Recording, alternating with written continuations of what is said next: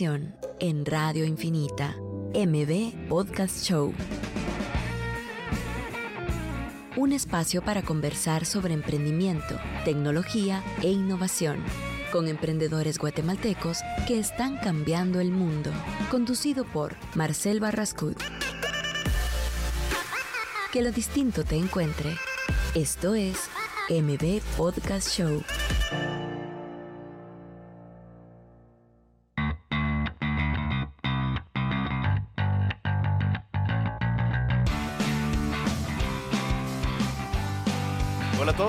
Hola a todos, ya estamos de nuevo en un episodio de M Podcast Show, es el número 65. El día de hoy vamos a hablar de un tema súper eh, interesante que es el tema de la, de la data. tenemos aquí a dos científicos de datos, a Sergio Molina, a Luis Baladeano que nos acompañan el día de hoy de la empresa Martinexa. Ellos, si no estoy mal, fueron de los pioneros en el tema de, de, de ver cómo se desarrolla y se investiga temas de data de empresas para obtener resultados, posibles estrategias y demás. Así que Luis, eh, Luis, ¿cómo estás? Y, y Sergio. ¿Qué tal? Eh, gracias, gracias por la invitación primero. No, bienvenidos, muchachos. La verdad es que creo que es un tema que, que, a todos nos llama la atención en general, inclusive al público. Eh, entonces, eh, ahí sí que estamos, somos todo oídos para sus conocimientos. Sí, que, empecemos con qué es y de dónde proviene todo este término de data scientist, de big data, de toda esta, toda esta tendencia que está ahorita tan, tan latente. Tal vez lo importante recalcar ahí es la diferencia que hay entre Big Data y ciencia de datos, ¿verdad? Que es algo que ha ido cambiando durante el tiempo. Al final, cuando hablamos de Big Data, estamos hablando de las tecnologías y las herramientas que nos permiten de alguna forma poder hacer analítica avanzada. Y cuando estamos hablando de ciencia de datos, ya estamos hablando de un término más en movimiento. Estamos hablando de cómo sacarle provecho y cómo utilizar la data para llegar a, productos que nos permiten rentabilizar mejor nuestras empresas o mitigar mejor el riesgo o, atacar algunos retos de negocio que tradicionalmente necesitamos atacar. Realmente nosotros empezamos em, hace alrededor de seis años, el término del científico de datos como tal nace en Harvard Business Review en 2013, nosotros empezamos esto en 2014, este, entonces todo esto era muy nuevo, o sea, eh, cuando nosotros empezamos haciendo analítica de datos prácticamente en pues nadie sabía de qué iba, ni siquiera, pues, estuvimos conversando hace poco, ni siquiera yo mismo, o sea, yo sabía que eso era algo hacia donde iba el mundo, pero tal vez no, no envisionaba todavía en qué se iba a convertir.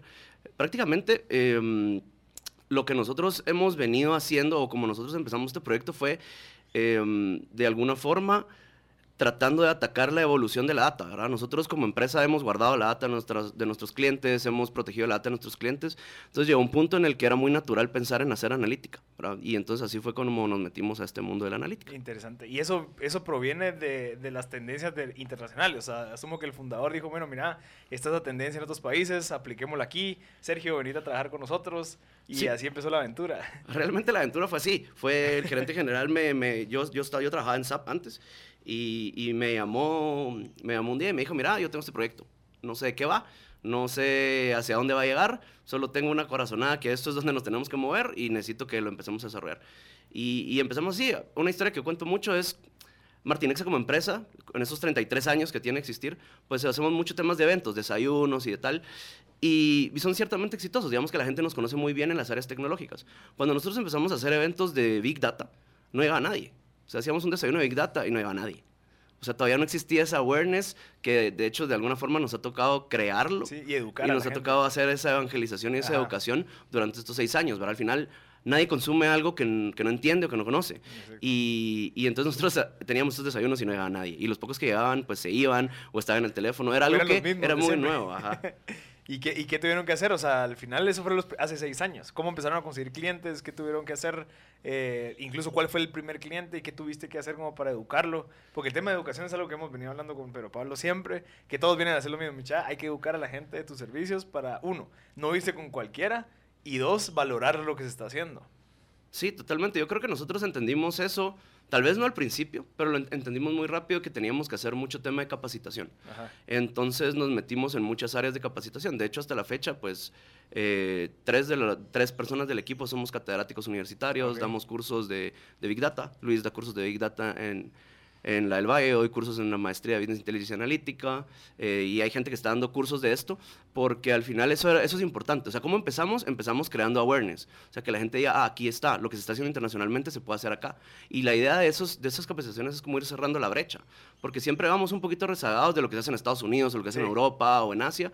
Y la idea nuestra era que esa brecha fuera más corta para el tema de la analítica, porque al final no, no teníamos... Em, menos skills de los que se podían tener en otro lado. De hecho, cuando nosotros empezamos esto, empezamos mucho trayendo consultores internacionales.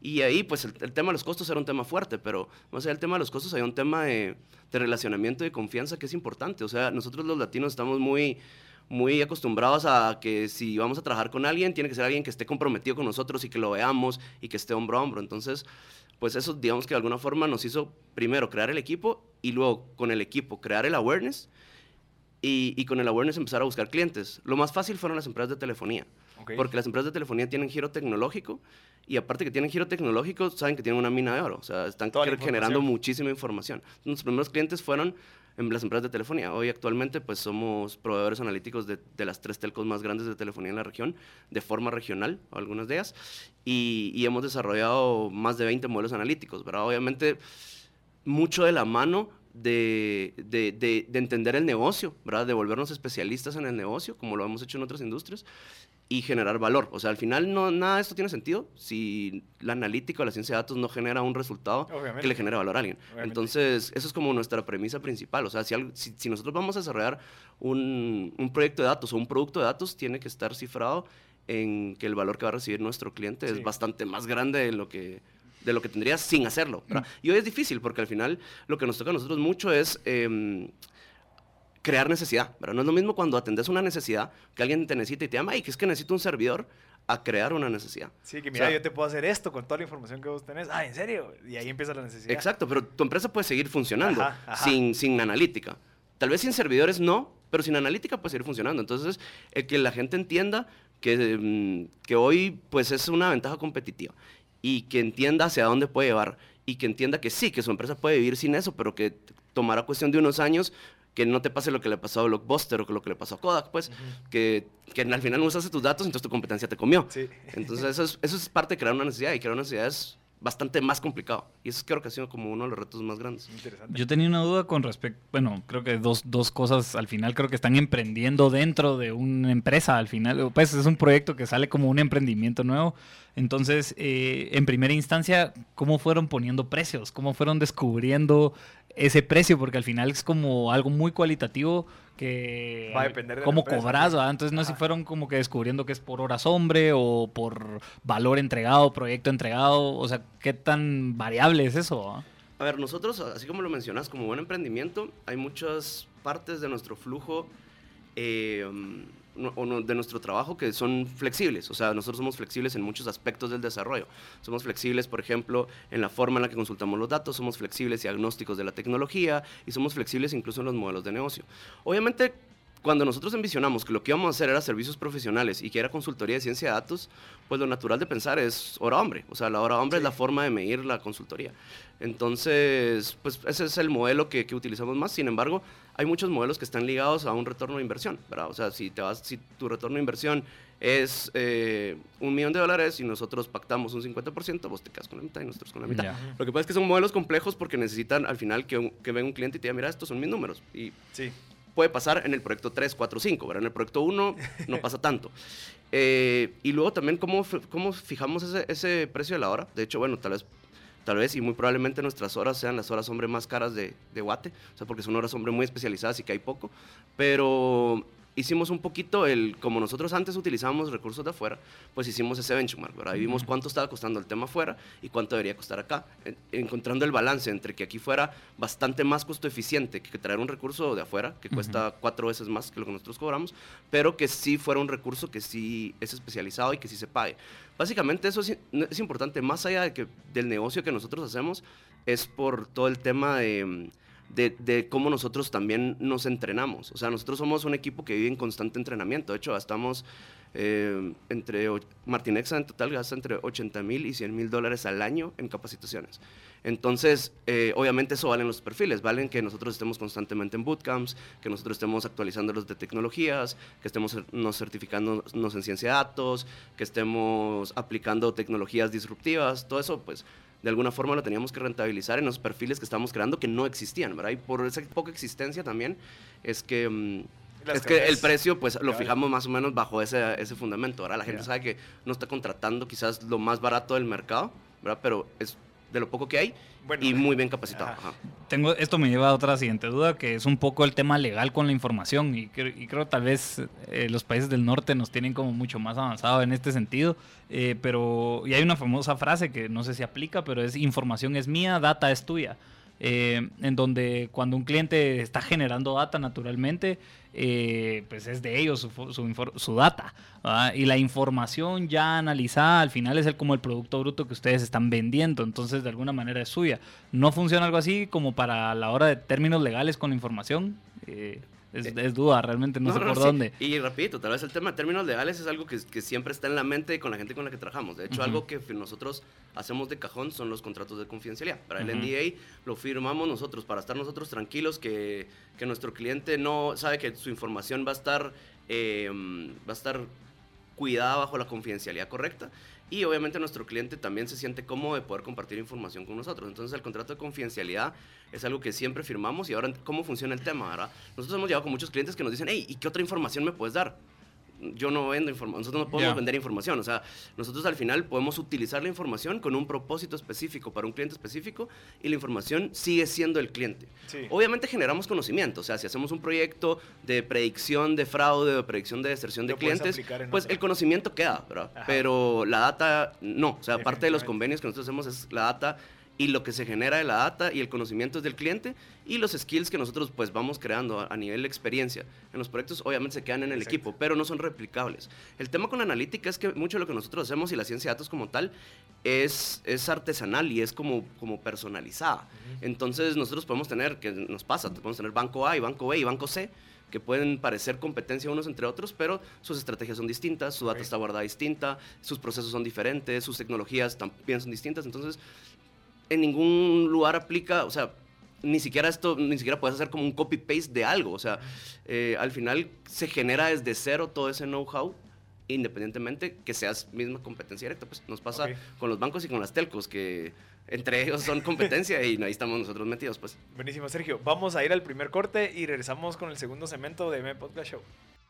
Estás escuchando MB Podcast Show por Radio Infinita.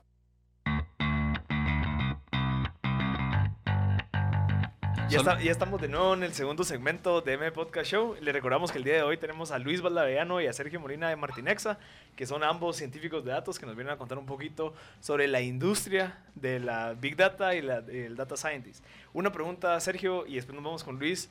Eh, el tema Martinexa comenzó con ofrecer almacenaje y seguridad de información. ¿Ellos ofrecían los servidores o ellos hacían el servicio de tercerizarlos? Mira, inicialmente, eh, inicialmente la idea Martinexa nace eh, del lado de la tecnología y del lado del hardware. Entonces, las líneas de negocio tradicionales son líneas de negocio que tienen que ver con el hardware. De alguna forma representamos a Dell, EMC, Cisco, que, son, empresas grandes de tecnología que tienen que ver con, con, servidores o con, o con, dispositivos de almacenamiento. Entonces, empieza bajo esa tendencia em, y luego, pues obviamente, va expandiendo su, su, su portafolio hasta el punto en el que, como estuvimos conversando, llega a un momento en el cual eh, guardar y proteger la información eh, son los predecesores perfectos para analizarla, Entonces ahí nace eh, esta, esta, división de Big Data y Analytics que lo que, que lo que busca es ofrecer soluciones end-to-end a los clientes que pueden o no incluir hardware, que puede estar en la nube, puede estar donde sea, pero pero como una como, como otra pequeña empresa entre Martínez y Amazon. Ok, entonces ahí lo que resuelve mi duda es que hay clientes que tienen su información almacenada en Amazon Web Services, en Azure, Microsoft, lo que sea. Ellos pueden proveerte ustedes el acceso a esa información para ustedes analizarla, no a puro tubo tienen que almacenarla con ustedes. No, eh, no a puro tubo tienen que almacenarla con nosotros. Eh, prácticamente nosotros podemos utilizar toda la información de que el cliente sea dueño sin importar en dónde esté. Okay. Puede ser un sistema de cámaras, puede ser un, producto interno, desarrollado interno, puede ser un CRM, puede ser el SAP, pueden ser las bases de datos, puede estar en la nube, no importa dónde esté. Y aparte de la data de la cual el cliente es dueño, podemos utilizar toda la data que es pública, ¿verdad? Por ejemplo, portales de comercio, eh, redes sociales, Waze, Google Places, Twitter, bitácoras. Todo lo que tenga Todo lo que clima, todo lo que tenga un API que se pueda consumir y que sea público, también lo, lo podemos incorporar para que la analítica, al final, eh, la idea de la analítica es que mientras más datos tenés, puedes tener mejores decisiones a la hora de seleccionar tus variables y eso implica que vas a tener una mejor eficiencia cuando desarrollas un modelo. Entonces la analítica se vuelve como integral, digamos. Y, y, yo no sé si me estoy adelantando a una de las preguntas que quería hacer, pero Pablo, pero el tema político o sea, ¿hay algún tema o una regulación con ustedes en el sentido de que, mira, esto, esta gente puede o no acceder a ustedes para obtener esa información? El tema de Cambridge Analytica, lo que pasó en Estados Unidos, eh, que se puede replicar en otros países, ¿es un tema que, que ustedes están al tanto? O sea, ¿qué, ¿qué, está pasando? Bueno, yo creo que el tema de Cambridge Analytica es un, es un, es ha sido un buzzword durante los últimos años. Al final creo que hay un... Eh, hay una delgada línea entre, entre lo que es correcto y lo que es moralmente correcto, ¿verdad? Y creo que tal vez el tema de, de la analítica de información no es realmente el problema. Si nos vamos al tema de Cambridge Analytica, realmente el problema es un trasfondo de fake news, ¿verdad? Más que de conocimiento del cliente. Pero yo, yo lo digo muy sencillo, o sea, nos asusta cuando es Cambridge Analytica, pero nos parece bonito cuando es Netflix, ¿verdad? Y entonces hay una delgada línea entre cool y creepy en este ambiente, más que político, en este ambiente millennial en el que vivimos, porque obviamente mientras más millennial somos, pues nos importa menos. O sea, a Netflix estamos compartiendo todo el tiempo nuestros comportamientos y eso no nos asusta. Y probablemente Netflix nos conoce tan bien como nos puede conocer Facebook o, cualquiera. Entonces creo que es un tema más, tal vez más, más que político, es un tema más de, de, mm, de que cómo las nuevas cosas empiezan siendo como ocultas, ¿verdad? Y entonces mientras no entendemos lo que pasa, nos da miedo, ¿verdad? Cuando entendemos que hay muchas cosas que pasan por nuestro beneficio y que la data está segura y que, por ejemplo, Amazon, el, la data del gobierno de Estados Unidos guarda su data en Amazon y no pasa nada, entonces nos damos cuenta que no somos tan susceptibles como creemos. Realmente lo que estamos es que la vida, nuestra vida es más fácil a partir de los datos, ¿verdad? Ok. Y, y el tema político que acaba de pasar en Guate, ¿hubo acercamientos o hubo alguna regulación que le dijeron, miren, no, o sea, ustedes no pueden participar en cualquier contacto con políticos? Porque estoy seguro, yo, yo no sé qué fue lo que pasó con el tema de redes sociales, que no hubo ningún pauta de ningún político, pero ¿hubo alguna regulación con ustedes? No, no, nosotros pero no nos vimos. O sea, pues. O sea, a nosotros no nos repercutió en nada. Eh, sí tenemos clientes de, gobierno, puntualmente, em, pero la información se trabaja de formas distintas y bajo premisas distintas, entonces para a nosotros no... Ok, buenísimo. Yo tenía una duda con respecto tal vez allá al proceso de análisis, digamos, eh, entra la información y pues van a haber sábanas de datos inmensas que de alguna manera alguien que no manipule estas sábanas de datos se puede abrumar con ellas o inclusive no entenderlas. Entonces tal vez eh, cómo empieza un poco esta dinámica de, aprendizaje y tal vez qué skills eh, son necesarios para ir dándole forma y figura a, estos, a estas sábanas de datos. Sí, eh, lo que pasa mucho es de que, digamos, el cliente tiene toda esa información, pero también tampoco siempre están seguros de qué hacer con ella. Entonces, algo que tal vez nos ha dado un poco el expertise que llevamos ahorita cierto tiempo y que de hecho ofrecemos frecuentemente a, nuestros clientes es, es como una mesa de trabajo en donde nos sentamos con el, con, digamos, con una persona de cada área de la empresa y, y hacemos un análisis sobre lo que tienen, sobre lo que les gustaría tener, como que digamos, ya la empresa, digamos, dice, bueno, vamos a hacer algo con los datos, pero ¿qué? Hay muchas cosas que podemos hacer, ¿verdad? Eh, podemos meternos en el área de riesgos, podemos meternos en el área de ventas, podemos meternos en proveedores, etcétera. Entonces, eh, ¿por dónde empezar, verdad? Nosotros siempre tratamos de buscar un quick win, como empezar con un proyecto que nosotros sepamos que eh, va a ser exitoso.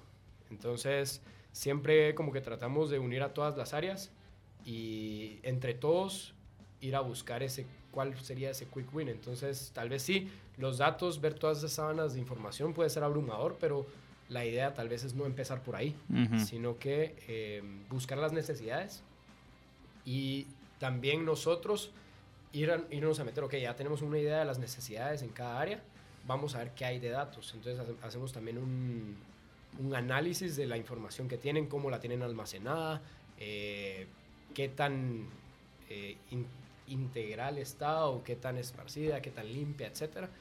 Y al final lo que hacemos es, ok, detectamos oportunidades y en base a las entrevistas con, con las áreas y en base a nuestro análisis de la información, nosotros podemos ver como que qué, tan, qué tanto impacto puede tener cada oportunidad y qué tanta factibilidad tiene a partir de los datos. Entonces buscamos aquella oportunidad que tenga más factibilidad y mayor impacto. y, y, también me imagino que en esas mesas de trabajo que mencionas han detectado decir, no puede ser nuestro cliente porque no tenés información, básicamente. O, o en ese momento también se le sugiere, se, también se, un entregable puede ser, mira, empezar a recopilar información de esta manera. Eh, no sé si les ha pasado. Mira, definitivamente sí pasa un punto en el que tal, vez el cliente no tiene toda la información que le gustaría. Pero hemos detectado nosotros también que conoce menos información de lo que de lo que cree. O sea, al final tiene más y se puede hacer, al final tiene más información de la que cree y, y eso puedes desarrollar proyectos con, con tal vez no tanta información, obviamente en paralelo a llevar otros proyectos de generación de información y demás, pero la solución a los problemas actuales o a los retos actuales que tienen las empresas a veces está ahí, los datos están ahí y pareciera que no son muchos, pero, que, pero sí tienen mucha trascendencia. Entonces, más allá del que no estés listo porque no tenés la información, lo que, lo que sí pasa es que no estés listo porque tenés un paradigma de no usar datos. Porque cuando te cambias el paradigma de que los datos se pueden ayudar, aunque tengas poca información, tenés cosas que hacer. Interesante. Es, interesante. Una, una, de las preguntas que, que tenía en mente es, eh, ¿quién es el contacto inicial hacia ustedes? ¿Es normalmente el gerente financiero, es el gerente de mercadeo, es el dueño de la empresa? ¿Quién es el que realmente eh, el que lidera casi siempre estos proyectos, o sea, que es el hijo del dueño que dice, mira, papá, no estamos haciendo nada con toda esta información, ¿qué hacemos? Hay estas nuevas tendencias. ¿Cómo, cómo funciona? Mira, usualmente, a ver, em, es complicado porque al final es difícil clasificar a la gente, es como feo, pero bueno, eh, digamos que de alguna forma nosotros ya tenemos como bien prospectado quiénes son las personas que utilizan la información dentro de las empresas. Okay. A ver, por ejemplo, conocemos desde hace muchos años por nuestro giro tecnológico a gerentes de tecnología. Sin embargo, los gerentes de tecnología esto les gusta porque es, ah, qué cool, esto sí es de mi rama. Pero no les, no les afecta o no les repercute o, no son proyectos que ellos tengan directamente. Usualmente son proyectos que tienen las unidades de negocio que utilizan data. Y eso puede variar. O sea, cuando me hablas, no, es que estamos hablando de un retailer. Pues en el retailer utiliza más eh, la data la, la gente de marketing, porque hay mucho cara al cliente, porque hay mucho consumo masivo. Predicción de compra también. Por ejemplo, predicción de demanda, en, fin. Ahora, si me estás hablando más de bancos, servicios financieros, pues ahí hay una, hay una fuerza muy grande en la parte de operaciones, ¿verdad? Un director de operaciones utiliza mucha data para hacer eficientes sus procesos, para que haya menos riesgo, etcétera. Entonces, dependiendo de la industria, así son los roles que buscamos, pero usualmente son roles de negocio que, que, utilizan data todos los días. Y, y, es diferente entre cada industria. En unas industrias es una persona, en otras industrias es otra. Y también depende un poco de la personalidad. Usualmente eh, no es lo mismo alguien que lleva muchos años trabajando en una organización que ya está cómodo y, y, y demás, a alguien que pues es, es, alguien reciente, que tiene que dar resultados, que es más joven. O sea, hay, hay, también perfiles de gente que es más afín a, a las nuevas tendencias. ¿verdad? Y estás comentando que normalmente se da casi dos años en cerrar a, algunos clientes, o eso era hace seis años, ahorita tal vez ya se redujo. Sí, nuestros ciclos de ventas se han reducido considerablemente. O sea, ahora tal vez nos toma seis meses cerrar negocios. Eh, como te comenté, sí, al principio nos tomaba dos años. nosotros tenemos dos o tres clientes que contamos que nos tomó dos años todo el proceso de evangelización hasta que logramos finalmente estar trabajando en conjunto. Eh, pero eso tiene que ver más allá de con el cliente. Creo que tiene que ver con la madurez del mercado. ¿verdad? El mercado ha madurado y eso nos ha permitido a nosotros también agilizar nuestros ciclos de ventas. Interesante. Mira, y para antes de terminar este segmento, ¿qué información o qué debería hacer una persona que está diciendo, estoy escuchando esto ahorita, quiero empezar a hacer este, este tipo de cosas? ¿Qué información tengo que preparar? ¿O cómo la tengo que preparar? ¿O cómo puedo empezar a organizar todo esa, ese input de, de data que está entrando? ¿Qué consejo le darías? Bueno, lo primero es ver eh, qué es lo que te gustaría buscar.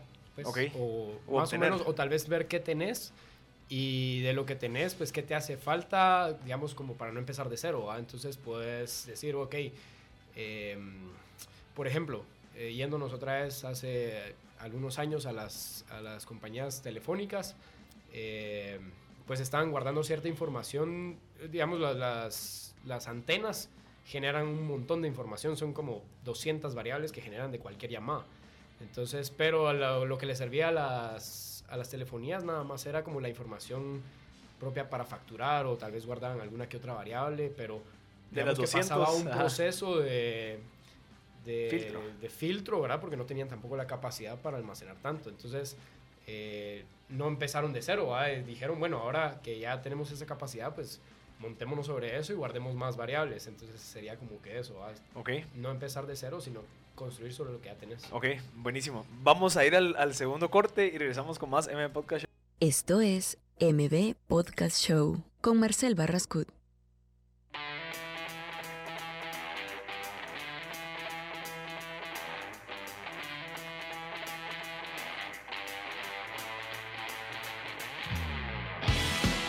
Ya estamos en, el tercer segmento de M Podcast Show. Eh, le recordamos que el día de hoy estamos hablando de, la data. O sea, tenemos a dos científicos de datos aquí.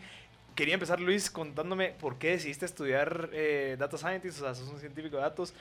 Eso lo empezaste hace cuatro años, tal vez, o cinco años. Entonces, ¿qué, qué, tendencia había que dijiste, bueno, quiero empezar a estudiar esto porque sé que esto en cinco años, pues probablemente va a ser bien valioso en Guatemala? ¿Cómo fue? Eh, bueno, yo no, no, es que empezara a estudiar Data Scientist. Creo que en esa época igual tampoco había dónde. Em, yo conozco a Sergio por, por la U, él me dio clases. Y de hecho, en alguna oportunidad me había ofrecido algún trabajo que no le acepté. Pero digamos que Sergio ya estaba montando todo lo del departamento y así. Y en algún momento, pues, nos topamos en la U. Yo estaba justo por cerrar.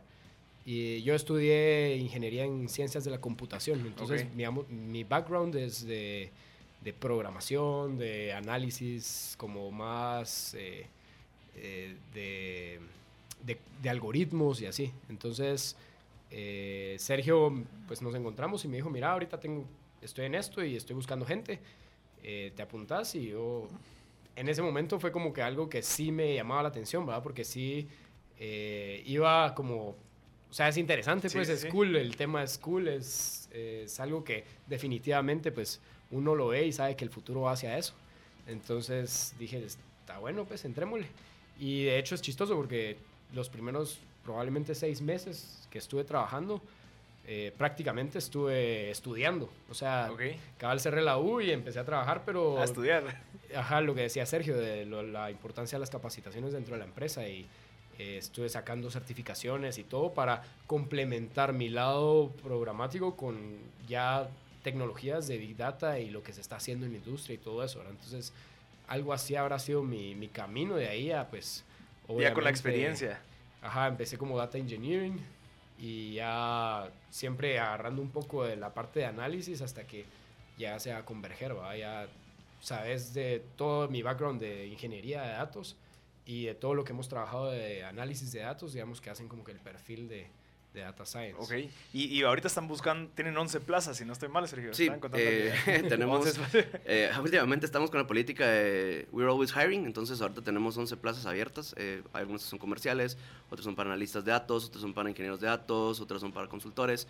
Este, obviamente es regional, ¿verdad? nosotros actualmente tenemos operaciones en Guatemala, El Salvador, Honduras, Costa Rica y Panamá, oficinas físicas, y tenemos proyectos eh, adicionalmente en México, Colombia, Ecuador, Perú, y estamos empezando a dar unas cosas en Chile. Entonces prácticamente eh, lo que empezó con una fábrica de científicos de datos, eh, que solo, bueno, al principio solo era yo y luego éramos tres personas, junto con Luis y Jorge, eh, pues ahora pues, es un equipo grande, es un equipo que tiene 24 personas y necesitamos más gente. O sea, al final la demanda de esto ahorita es muy grande y nuestra visión realmente es el, tema de masificar las tecnologías de Big Data para que prácticamente cualquier empresa pueda utilizar la analítica y pueda eh, mejorar su negocio a partir de los datos y monetizar los datos que tiene. Solo recordando tal vez el número de WhatsApp para cualquier duda que puedan tener personas es el 5741 1290. Ah, así que para abrir la conversación a, todos. Eh, sí, yo tal vez tenía, me gustaría tal vez entrar un poco en el tema de casos eh, curiosos con los que se hayan topado o, donde, eh, o, que justifique ese coolness del análisis de información, ¿verdad? Al final, creo que desde lo exterior tal vez se puede percibir como algo donde solo hay mucha información, horas de trabajo, análisis, etcétera, etcétera, pero donde están como que esos productos finales que son, que para ustedes, inclusive a ustedes les han parecido así como que increíbles, digamos, o, bastante como que eh, trascendentales en un término de la información que se tenía y lo que se logró, digamos. Eh, entonces, si nos pueden contar algún caso, ¿verdad?, de, éxito que hayan tenido ustedes como equipo de análisis. no, primero tenía que preguntarse. no, eh, sí tenemos un caso bastante interesante y también un poco interesante con algo que estábamos hablando antes de de cuándo estás listo, porque fue un caso en el que una empresa de retail que, que necesita abrir como muchos locales a nivel nacional, eh, bueno, regional de hecho, eh, hicimos un proyecto de site location, de, de ubicación de qué punto mm, es el mejor para abrir un, un, nuevo local. Entonces, lo interesante aquí es de que no no es un proyecto de Big Data, porque no tenés Big Data, es un proyecto de tendencias, de Data Science. Entonces, eh, el proyecto empezamos, o sea, nos dieron, miren, estos son nuestros 74 locales que tenemos actualmente y sus reportes de ventas semanales.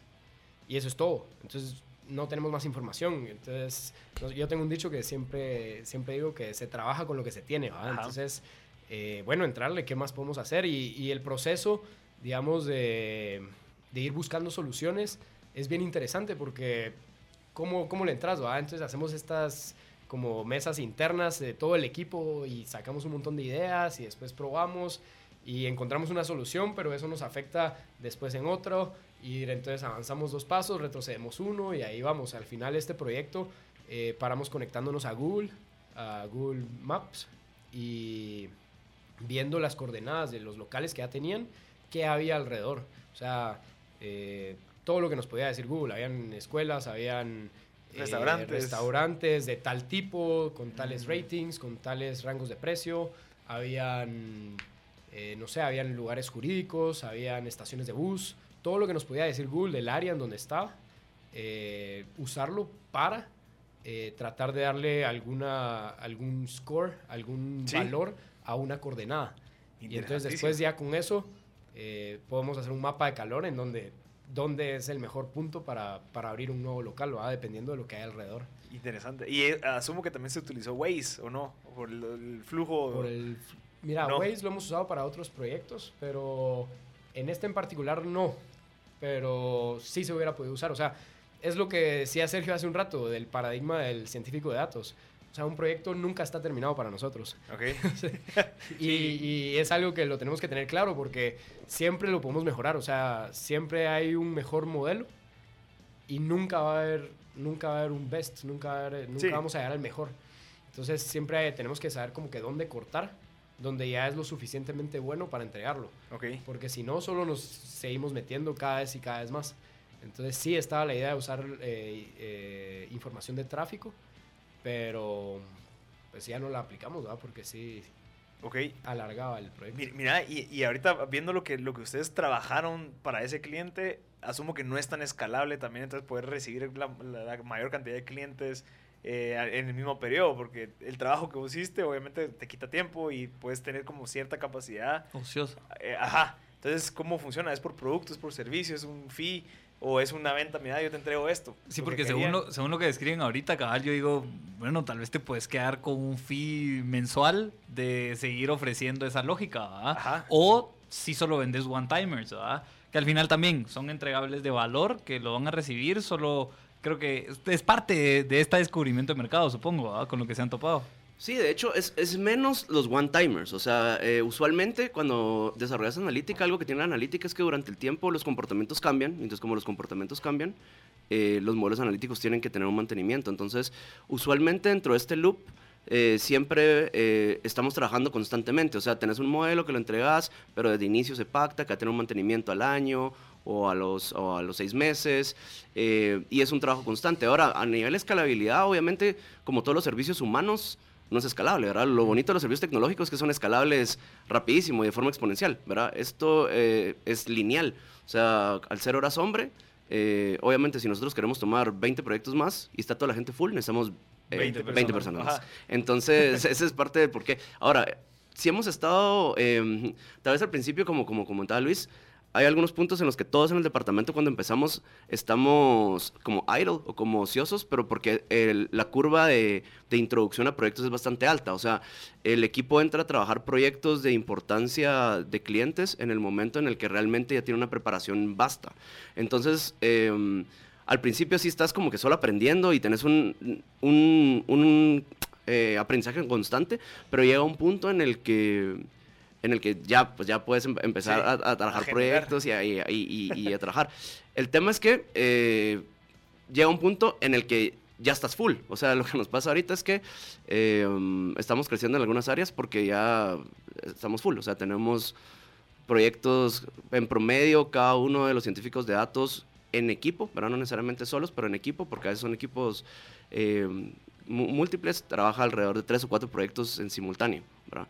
Entonces eso, pues obviamente eh, vas y se te pasa el día cerrando los ojos. ¿verdad? Sí, y asumo que lo que dijo Luis es un, es un producto que la persona que te lo contrató va a decir, si esos pueden hacer esto, bueno, te lo dar más información para el siguiente, ya no va a ser del lugar, sino que va a ser de personas, de, de temporadas, etc, etc. O sea, se vuelve un producto recurrente. Sí, y para nosotros también es como trabajaste con nosotros la primera vez que te costó confiar, pero una vez que miras los resultados, por ejemplo, nosotros hemos tenido proyectos que bueno, nuestro proyecto más icónico es un millón de dólares de ahorro anual.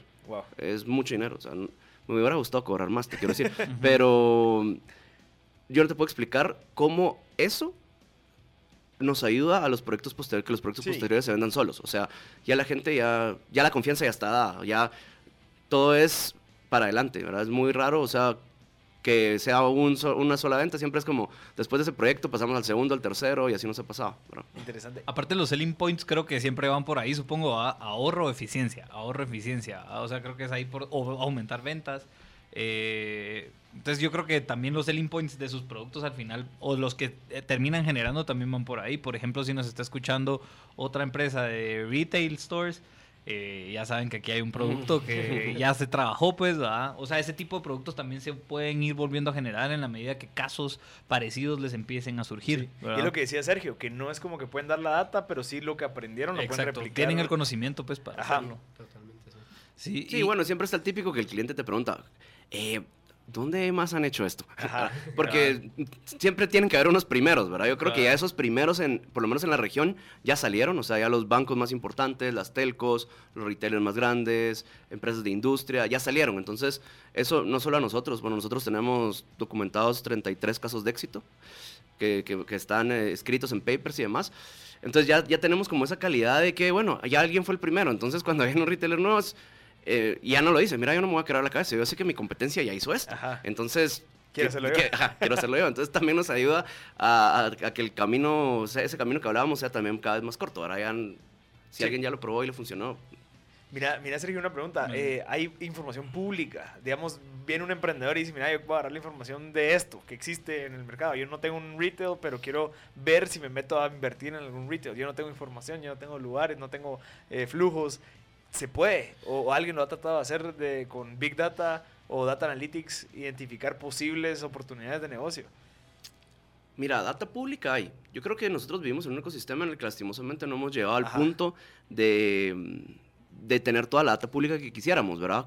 Eh, tendencias como el Open Data en Estados Unidos, en donde toda la data eh, de gobierno es pública y puedes ver en dónde va el transporte y puedes generar contenido o aplicaciones que dan valor agregado sobre esa data, tal vez no hemos llegado a eso, ¿verdad? La MUNI trata de hacer algunos hackatones y si hacen iniciativas que empiezan a generar data pública. Ahora bien, la data está, o sea, como el caso que comentaba Luis, nosotros en algún punto, pues Google Maps y Google Places está abierto y eso lo puede utilizar cualquiera, mm. ¿verdad? La, la, cosa es la complejidad que tiene voltearte esas fuentes y utilizarlas, ¿verdad? Tiene, tenés que conocer un poco de tecnología, tenés que conocer un poco de cómo accesar esos datos, pero la data existe, ¿verdad? A veces existe más data. Yo, eh, como siempre lo decimos, al final creo que tu limitante está en tu imaginación, o sea, si... Creatividad. Ajá, es, es, un poco creatividad. Y Luis tiene una conferencia que a mí me encanta mucho, que es el lado creativo de la analítica. Y es cierto, o sea, al final ustedes nos estuvieron preguntando un poquito los skills eh, que tiene que tener un científico de datos, y sí, tiene que ser técnico, y sí, tiene que ser cuantitativo, pero tiene que ser creativo. Y entonces eso ya implica que tienes que usar los dos lados del cerebro. Pero esa es parte de lo difícil de encontrar estos perfiles. Y lo que desarrollando también, ¿ves? Ajá. O sea, sí me estás confirmando que puede llegar una persona con ustedes y decir, mire muchacha, quiero empezar a, hacer, abrir un negocio, yo no tengo información, díganme en qué lugar es el mejor para poner algo de comida. Entonces ustedes con esa información ya pueden darle un proyecto y decir, mira, aquí. O por lo menos podemos evaluar qué tan viable es hacerlo. O sea, sí se, depende de muchas cosas. Depende un poco del reto puntual. Interesantísimo. Entonces, para la gente que está escuchando, hay una oportunidad ahí, pues, o sea, obviamente acercarse con ustedes y, e identificar posibles oportunidades. A mí me... Bueno, tal vez la dejo vamos, para Vamos a ir al, al tercer corte y regresamos con más M Podcast Show. Esto es MB Podcast Show con Marcel Barrascut y Pedro Pablo Beltranena.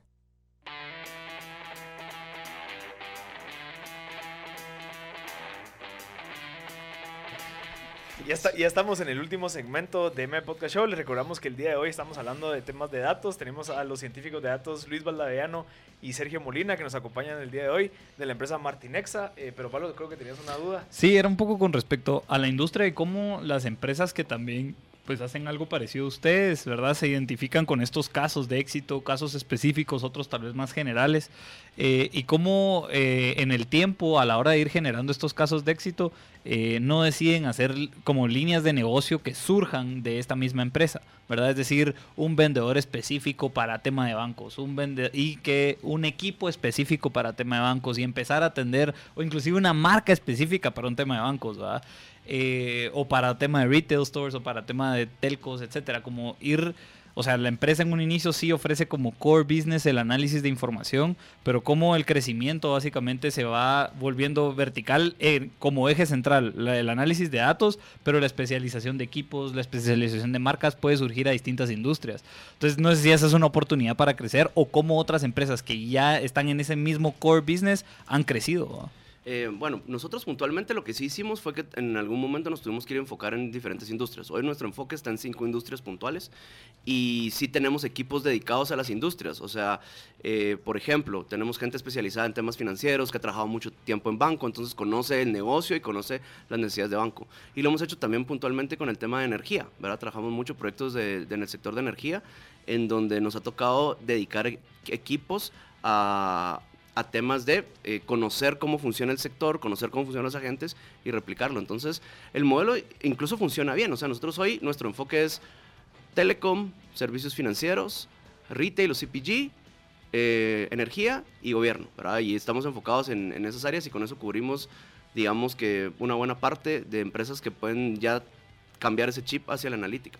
Pero definitivamente a nosotros como el mismo departamento nos ha dado esa necesidad de poder ir generando especializaciones a partir de líneas de negocio puntuales e incluso de productos, ¿verdad? Obviamente quien ya realiza un producto en servicios financieros de deserción, pero ahora viene una compañía de ropa y quieren saber cuándo un cliente dejó de comprar ropa que compra todos los meses, todo el concepto que está detrás es el mismo. Entonces se puede hacer ese cross industry de la misma persona que, se, que trabaja ese mismo tipo de proyectos, ¿verdad? Un proyecto que tiene que ver con con, con, redes, con, bueno, con social networks, ¿verdad? Que no normalmente son las redes sociales del social media, sino con interacciones entre personas. Si yo lo hago en un, en, un punto de lavado de dinero, yo puedo utilizar ese, esas mismas redes de personas que utilizan lavado de dinero para entender quién es un influencer y que posiciona mejor mi producto, ¿verdad? Porque atrás funciona igual, ¿verdad? Solo le estás cambiando la parte del caso de uso. Y aparte creo que en la medida que se quede bajo la misma sombría, el conocimiento se queda en esa misma sombría, ¿verdad? Entonces a la hora de empezarte a separar, digamos que hay conocimientos valiosos de otras posibles industrias que te pueden servir para esta otra. Entonces creo que ahí es lo que decís de cross industry, ¿verdad? Como que sí vaya haciendo sentido el conocimiento adquirido de esta industria para poderlo llevar a esta otra, aunque no se crea que pueda ahí funcionar, ¿verdad? Exacto. Eh, hay unas preguntas aquí en WhatsApp que quiénes son ustedes eh, y cómo los pueden contactar. Pues es Luis Valdaveano y Sergio Molina de la empresa Martinexa. El correo que ellos nos están brindando es bigdata.martinexa.com, eh, martinexsa.com. Eh, ¿Cuál sería el primer paso si dado caso alguien quiere acercarse? ¿Qué información prefieren ustedes que ya les den o para que de un solo les mande el correo? Mira, pa, pa, pa, aquí está. Empecemos. Mira, para nosotros es fácil. La verdad es que es eh, que nos manden un correo y que nos digan eh, que, tienen, que tienen la necesidad, que nos digan, hola, aquí estoy. Eh, y ya nosotros tenemos toda una logística comercial en donde, pues obviamente, los visitaríamos y entenderíamos el negocio y veríamos dónde hay oportunidades, ¿verdad? ¿Qué cosas sí y qué cosas no? Mejor qué cosas no son las que ustedes no atienden, digamos, para evitarles que un montón de gente les, les atienda con algo que probablemente van a perder el tiempo. ¿Qué cosas no hacemos? Eh, no hacemos desarrollo de software como tal. O sea, nosotros lo que hacemos es toda la parte del modelo analítico y si el resultado, si tiene que estar en una plataforma, la desarrollamos. Pero si es un producto puntual, que yo lo que quiero hacer es una app o quiero hacer un portal que haga esto, eso está fuera de nuestro, de nuestro alcance. Eh, no hacemos business intelligence as usual. O sea, si alguien lo que quiere es contratar una herramienta de visualización para ver reportes y para hacer analítica descriptiva, para, para ver reportes, para KPIs y eso, Tampoco, lo hacemos eh, en casos muy puntuales en donde eso involucra un proyecto predictivo. Eh, o si alguien lo que quiere es un temas de descentralizar información en un data warehouse, todo lo que es tradicional ya está bastante bien atendido en el mercado. Nosotros, en vez del mundo eh, descriptivo de la parte de reportería y la parte de, dashboards, nosotros lo que hacemos es el mundo predictivo, es el modelo analítico, el modelo estadístico, el modelo matemático que resuelve un reto de negocio. Es un producto de datos, ¿verdad? No es un producto de software. El producto de datos, como sí podría hablarse, pues hablando de machine learning, sería un poco cabal ese modelo en donde eh, yo puedo darles mi información y basado en la información que yo ya tengo, ustedes generan un modelo predictivo que me ayuda, por ejemplo, a ejecutar compras o a predecir ventas o a ese tipo de cosas, al final de cosas, es como un entregable que yo percibiría de ustedes. Sí, ese tipo de cosas aplica. Machine Learning es una de las tendencias o de los tipos de algoritmos que nosotros utilizamos comúnmente. Eh, entonces, en ese caso, respondiendo a esos, esos son el tipo de proyectos que sí aplica. Pero aplica proyectos en donde a mí me gustaría predecir esto, predecir demanda, predecir stock, predecir precios. A mí me gustaría optimizar esto, ¿verdad? Entonces eso también aplica. A mí me gustaría generar proyectos en tiempo real, poder mandar una oferta en el momento en el que alguien va caminando enfrente de mi tienda. A mí me gustaría poder automatizar este proyecto. A mí me gustaría poder utilizar fuentes de datos disruptivas, el clima, lo que sea. Ese tipo de proyectos son los que sí eh, Y ahora con respecto, ya hablando de esto, tal vez creo que aquí hay otro límite, es ese machine learning ya implementado en la en, el hardware digamos de, o la infraestructura. Es decir eh, que este modelo predictivo eh, accione de manera automática dentro de mi comprador en línea supónganse. Eh, es decir eso ya es una implementación de ese modelo predictivo dentro de mi software hardware etcétera.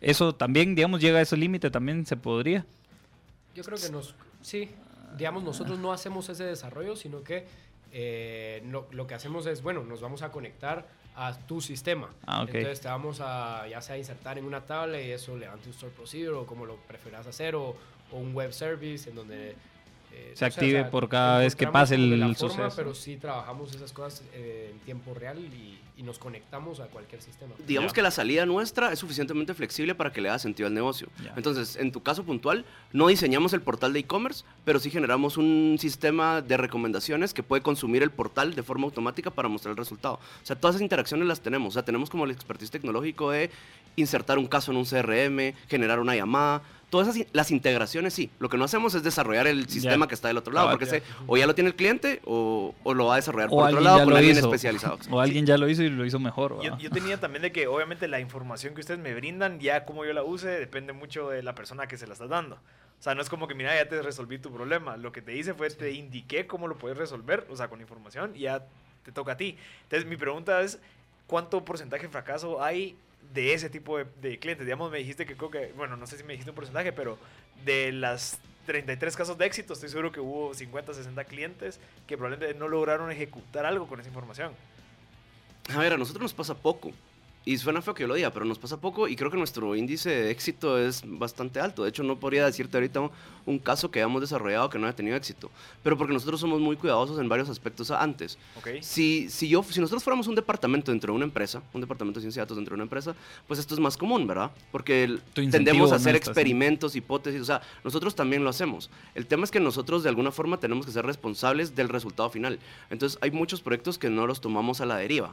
O sea, nos hacemos una, hacemos una buena tarea en definir lo que les comentaba Luis de la viabilidad y el impacto que tiene el proyecto para ver, para garantizarnos nosotros que lo que vamos a hacer sí va a llegar a los resultados esperados. Ahora, lo que sí puede pasar, que como bien comentaste, es que nosotros entreguemos un muy buen resultado y eventualmente el cliente no lo utilice, ¿verdad? Que eso es común también, ¿verdad? Le entregas ahí al departamento de marketing un montón de hojas ahí con posibles ofertas o, un reporte y tal. Y bueno, marketing dice, no, me gusta más mi corazonada, entonces me voy por esto. Ah, que esto sí puede pasar, pues es un tema más de personas.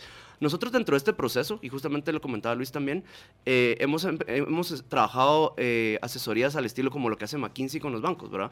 Nosotros lo que hacemos es que generamos todo un todo un conocimiento interno dentro de las empresas para que quien recibe el producto sepa cómo utilizarlo. Entonces ya si no lo utiliza, pues ya también se escapa de nuestras posibilidades, pero por lo menos nosotros le dijimos, mira, esto es lo que estás obteniendo, esto no es una caja negra, te voy a explicar por qué está pasando y esto es lo que puedes lograr.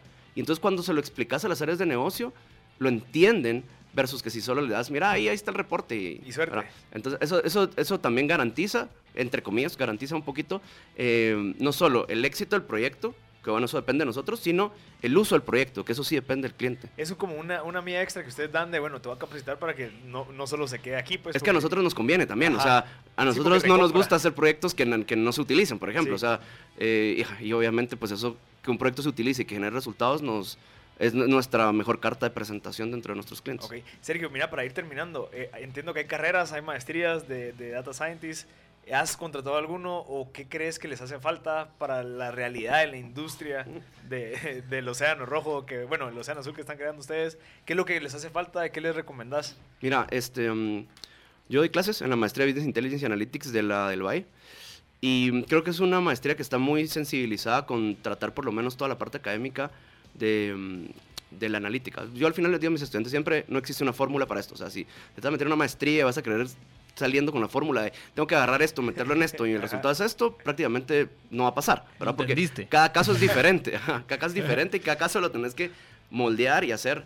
Y yo creo que definitivamente lo que sí es importante es que como todo en el mundo académico, eso no es cerca de la vida real, ¿verdad? O sea, lo que aprendes ahí solo te estás metiendo un montón de cosas en la mochila que eventualmente la vas a poder sacar y utilizarla, pero eso no implica que, que realmente tengas las capacidades de desarrollar un proyecto de principio a fin, ¿verdad? Porque en el mundo de la analítica la experiencia es muy valiosa y creo que toda esa experiencia que nosotros hemos generado como grupo, obviamente, eh, nos da una ventaja competitiva versus que sí se están generando perfiles, pero hace falta siempre ensuciarse las manos, ¿verdad? El ecosistema académico termina siendo una burbuja, por más que intentemos que no sea así, o sea, lo digo desde, desde mi percepción profesional, mm, tratamos que no sea así, pero así es, ¿verdad? O sea, la vida real es difícil. La data está sucia, la data está en diferentes lugares, el cliente no la quiere soltar, eh, tenemos que darle tres o cuatro vueltas a la data para llegar a lo que queremos y eso es algo que se puede aprender, ¿verdad? Ok.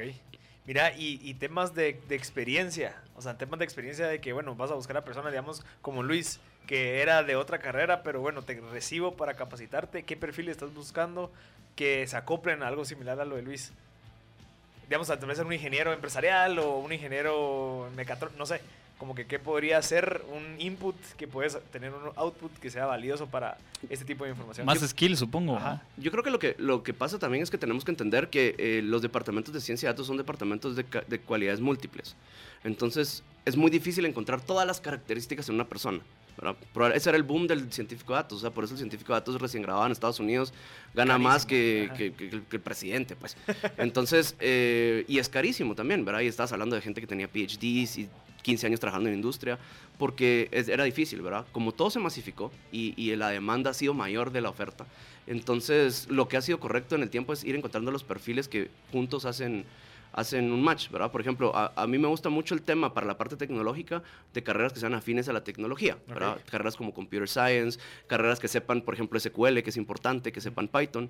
Y para el tema de negocio, carreras que sean afines al negocio, ¿verdad? Como el tema de ingeniería empresarial eh, o, licenciaturas en finanzas o temas de economía, ¿verdad? Y entonces eso vuelve a los equipos un poquito más sólidos, ¿verdad? Si vas a tener a alguien de visualización, pues alguien que, que tenga un poquito de conceptos de, de, diseño gráfico y demás. Entonces, esos equipos mixtos son parte del éxito. O sea, si al final vas a procurar tener una persona todo, no va a pasar al principio. Para lograr como lo que logramos con científicos como Luis o como con otros científicos de mi equipo, es un proceso de ir reforzando eh, la, parte que te falta, digamos. Sí, definitivamente. Bueno, gracias Sergio, Sergio Molina, Luis Valdadeano, pero Pablo, si en dado caso quieren contactarlos, les recuerdo bigdata.martinexa.com. Este fue tu episodio de M Podcast Show y los vemos el otro martes.